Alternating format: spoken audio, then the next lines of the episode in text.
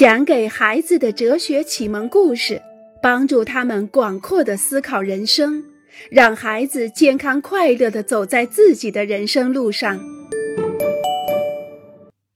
圆圈，人们都急匆匆的赶往市政府，因为今天所有十八岁的年轻人都要去市政府办理他们的身份证。在递交了有关身高、眼睛颜色。出生日期和出生地点的信息后，他们必须来到一个操场上，在那里，工作人员会告诉大家最后的要求。胆小害羞的人，你们都站在绿色的圆圈里。市政府的工作人员宣布：谨慎小心的人到绿色的圆圈里，娴静安宁的人到浅灰色的圆圈里。脾气暴躁的人到深灰色的圆圈里，想象丰富的人到黄色的圆圈里，疑心重重的人到黑色的圆圈里，富有梦想的人到白色的圆圈里，忧心似福的人到浅蓝色的圆圈里，专心致志的人到深蓝色的圆圈里，条理分明的人到橘黄色的圆圈里，热爱竞争的人到粉色的圆圈里。喜欢抗议的，到咖啡色的圆圈里。我们身份证的有效期是多长时间？一位年轻人问道。当然是一辈子有效了。管理身份证工作的负责人说道。不过不用担心，如果您把身份证给弄丢了，我们可以再给您免费打印一张。我是在犹豫是进到疑心重重，还是专心致志的圆圈里。一位女孩有点举棋不定。以你们的年纪，应该已经知道自己是谁了。市政府的一位工作人员反驳道：“快，快点选择你们的圆圈，进去就不要再出来了。”这个市政府办理身份证的要求实在太荒诞了。谁能选出自己终生的性格呢？今天我们可能认为自己是有梦想的，或者专心的，或者爱生气的，或者有条理的。可是明年呢？三十年以后呢？玛丽昂再也无法忍受爸爸的大吼大叫了，她摔上门离开了家。妈妈赶紧去找爸爸，他还没说话呢，你就对他大叫。你明知道他本来是想找我们谈一谈的，我知道，我知道，你总是这个样子，你怎么就不能努力一下，试着控制自己，而不是每次都发脾气？控制自己，控制自己。玛丽昂的爸爸又开始生气了。当脾气上来的时候，就是上来了，我就是这个样子，你知道的。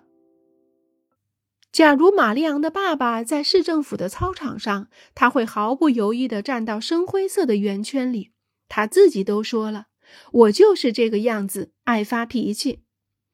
我就是这个样子。”这句话的意思，很久以来我就是这个样子，而且我会继续是这个样子。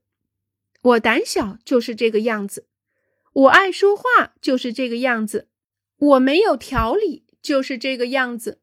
我经常走神儿，就这样子。这就意味着我们想说，一旦我们是什么样的人，就永远都是这样了，好像我们是一种已经完全固定好的生物。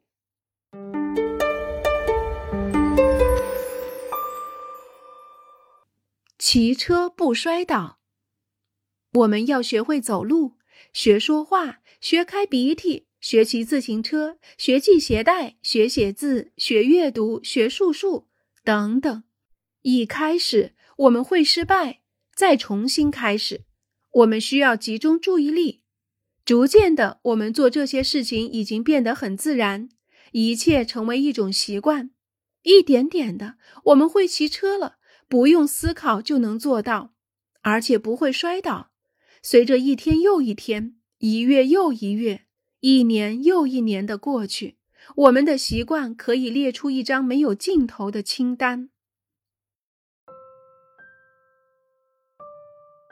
走路、说话、开鼻涕、骑自行车、系鞋带、写字、读书、数数，还有嚼口香糖、挖鼻孔、发号施令。一上车就打开收音机，挠脑袋。每晚吃一块巧克力，刷牙，在咖啡里加两块糖，吸烟，穿着袜子睡觉。在每句话之前都要说其实。每隔三十秒看一下自己的手机，咬指甲等等。这些习惯不是与生俱来的，是我们自己养成、接受并且保持了这些习惯。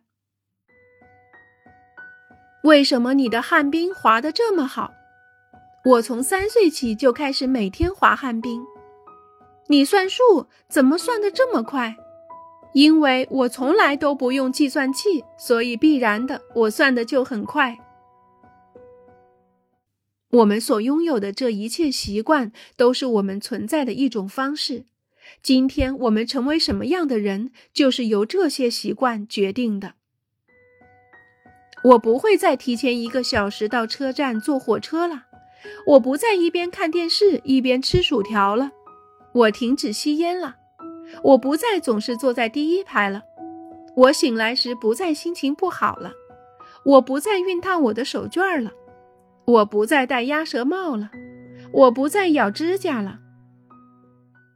这些习惯，我们总是有办法将它们戒掉，远离它们，不再拥有它们。这样，我们就可以改变曾经的自己，变成一个自己想要成为的人。